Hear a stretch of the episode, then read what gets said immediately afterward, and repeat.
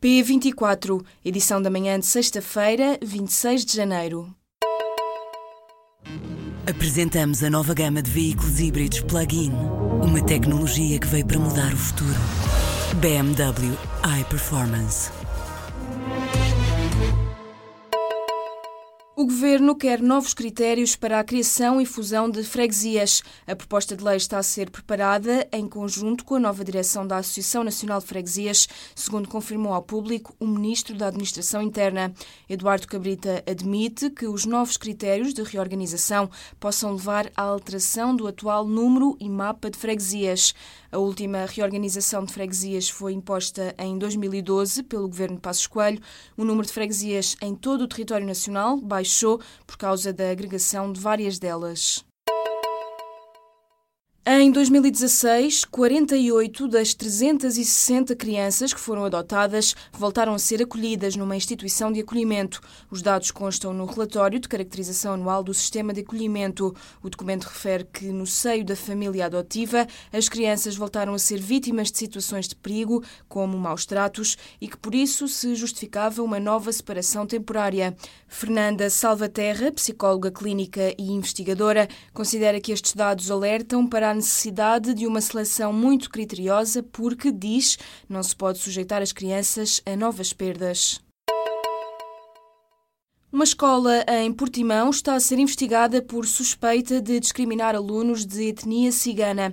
A queixa foi apresentada pela mãe de uma estudante da Escola Básica Major David Neto por alegados maus tratos à filha.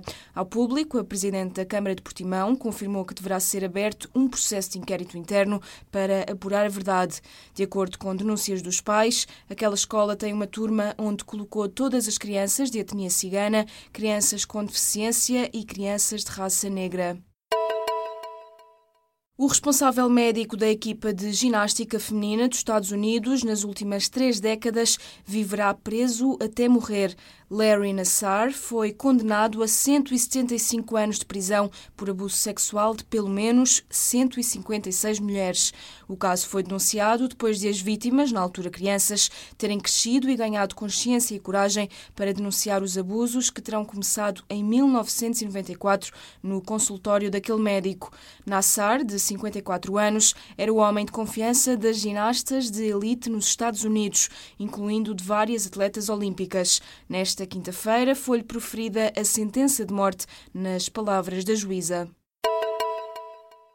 O tribunal proibiu o antigo presidente brasileiro, Lula da Silva, de sair do país, ordenando que o passaporte dele seja entregue às autoridades. A notícia foi avançada pela Comunicação Social Brasileira. Esta é uma medida que não faz parte do processo Lava Jato, em relação ao qual foi, nesta quarta-feira, confirmada a sentença e aumentada a pena de prisão de Lula para 12 anos. O antigo presidente do Brasil fica proibido de sair do país no âmbito da Operação Zelotes, na qual é suspeito de crimes crimes como tráfico de influências e lavagem de dinheiro.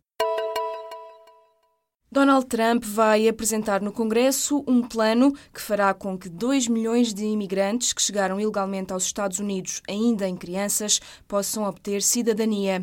Mas o presidente pede contrapartidas. Com esta cedência, os republicanos querem, por exemplo, um reforço no orçamento para a segurança fronteiriça, que inclui fundos para a construção do famoso muro na fronteira com o México. A informação foi revelada por fontes oficiais da Casa Branca.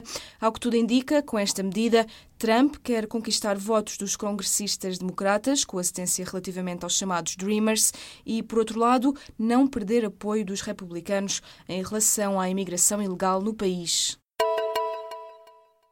O presidente da República de Timor-Leste dissolveu o Parlamento e convocou eleições antecipadas. O anúncio foi feito nesta sexta-feira e é visto como solução para resolver o impasse político que se vive no país. A decisão do presidente timorense foi saudada pelos principais dirigentes partidários. A agência Lusa, o primeiro-ministro, que é também secretário-geral da Fretilin, disse esperar que aquela decisão abra caminho para um novo clima de entendimento em Timor-Leste. A CP só vai comprar 28 comboios em vez dos 35 que a empresa tinha proposto ainda à administração de Manuel Queiró. A informação foi dada pelo atual presidente da empresa aos sindicatos ferroviários. Carlos Gomes Nogueira revelou que a CP apenas vai adquirir seis comboios para o longo curso e 22 para o serviço regional. O concurso público que está a ser preparado pelo governo e pela transportadora pública deixa assim de fora a compra de comboios suburbanos para a linha de Cascais. A Câmara de Lisboa retomou o projeto polémico dos azulejos na Praça da Figueira. A fachada do chamado Quarteirão da Suíça está a ser coberto de azulejos. A ideia é de 2001, mas os 100 mil azulejos, então produzidos para a praça, nunca chegaram a ser colocados e foram arrumados num armazém em Alcântara. Agora, o Quarteirão da Suíça está a ser alvo de obras de recuperação das fachadas e dos telhados e a autarquia aproveitou para avançar com a aplicação dos azulejos, num projeto que não foi consensual entre os parceiros pedidos ao Instituto Português do Património Arquitetónico. O Facebook e o Google são ameaças para a sociedade. Quem o diz é o multimilionário George Soros, que se junta assim às críticas às grandes empresas tecnológicas que se têm ouvido na edição deste ano do Fórum Económico Mundial em Davos, na Suíça. O investidor húngaro-americano, que se tornou num dos homens mais ricos do mundo, classificou o Facebook e o Google como empresas monopolistas que representam um obstáculo à inovação. George Soros é considerado por muitos um dos maiores investidores do mundo e é um dos grandes financiadores do Partido Democrata nos Estados Unidos.